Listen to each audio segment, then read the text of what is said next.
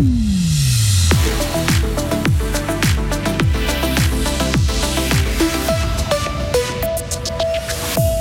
Rolex et ses 2000 employés attendus en 2029 à Bulle, mais comment gérer le trafic supplémentaire? Les cantonniers fribourgeois prennent des risques et sont usés avant l'âge. Ils demandent une prime et une pré-retraite à 62 ans. Et les jeunes PLR veulent lier l'âge de la retraite à l'espérance de vie. Le national lui réclame un frein à l'endettement pour l'AVS. Le temps va être bien ensoleillé. Il va faire 24 degrés aujourd'hui. Une légère instabilité orageuse se fera sentir au fil des jours. Nous sommes mardi 6 juin 2023. Bonjour Sarah Camporini. Bonjour Mike. Bonjour à toutes et à tous. です。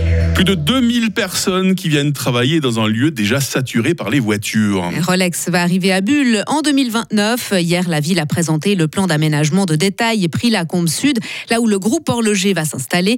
Une des grandes questions pour cette zone, c'est la mobilité. Jacques Morand, syndic de Bulle. Bien entendu, tout déplacement de personnes est un problème vu que ça sature les, les routes que nous avons actuellement.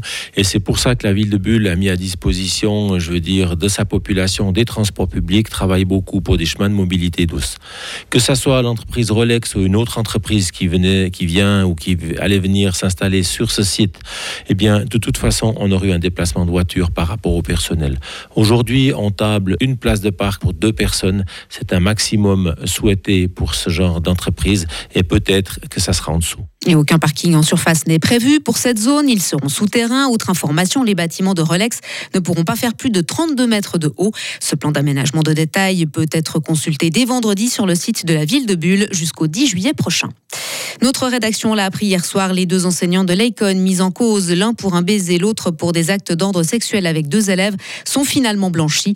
Le ministère public avait ouvert des enquêtes en 2021 suite aux dénonciations de plusieurs élèves de l'école en art appliqué. Aujourd'hui, les deux procédures pénales ont été classées. L'un des enseignants a reçu une indemnité de 2000 francs en réparation du tort moral causé par cette affaire fortement médiatisée. Une prime et une pré-retraite à 62 ans. C'est ce que demande le groupement fribourgeois des cantonniers. Alors oui, une campagne de prévention pour préserver leur sécurité, comme celle lancée par les autorités il y a une semaine, c'est bien, mais pas suffisant. Ce que veulent ceux qui travaillent au bord des routes, c'est une reconnaissance concrète de la dangerosité et de la pénibilité de leur profession et de son impact sur leur état de santé. Bernard Franière, mandataire du groupement. Nous avons demandé à l'État de faire une enquête de santé auprès des cantonniers qui démontre, alors elle, c'est une enquête qui a été faite par Unisanté, clairement que l'état de santé des, des, cantonniers par rapport à la moyenne des salariés est, est dans un état effectivement euh, plus péjoré à cause justement de la pénibilité du travail. Je m'occupe aussi des cantonniers qui ont euh, plus de 50 ans, qui ont des problèmes de santé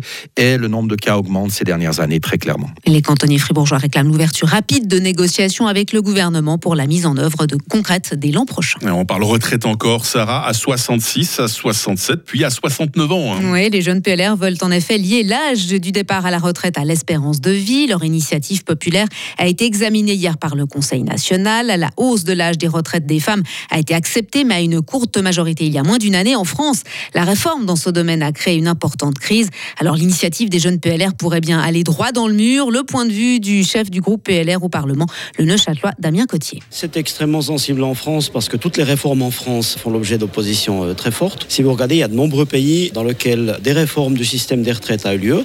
Beaucoup de pays ont des âges qui sont plus élevés qu'en Suisse, à 66 ou 67 ans.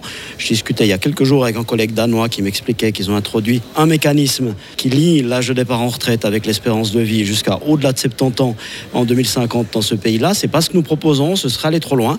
Le mécanisme qui est proposé en Suisse est plus raisonnable parce que nous avons fait déjà des réformes qui permettent d'assurer un meilleur financement. Mais ça ne veut pas dire que nous devons rester les bras croisés, tout simplement parce que sinon notre AVS ne sera plus financé. Et puis hier soir, coup de théâtre, toujours au national. Après cinq heures de débat, l'Union démocratique du centre a changé d'avis au dernier moment.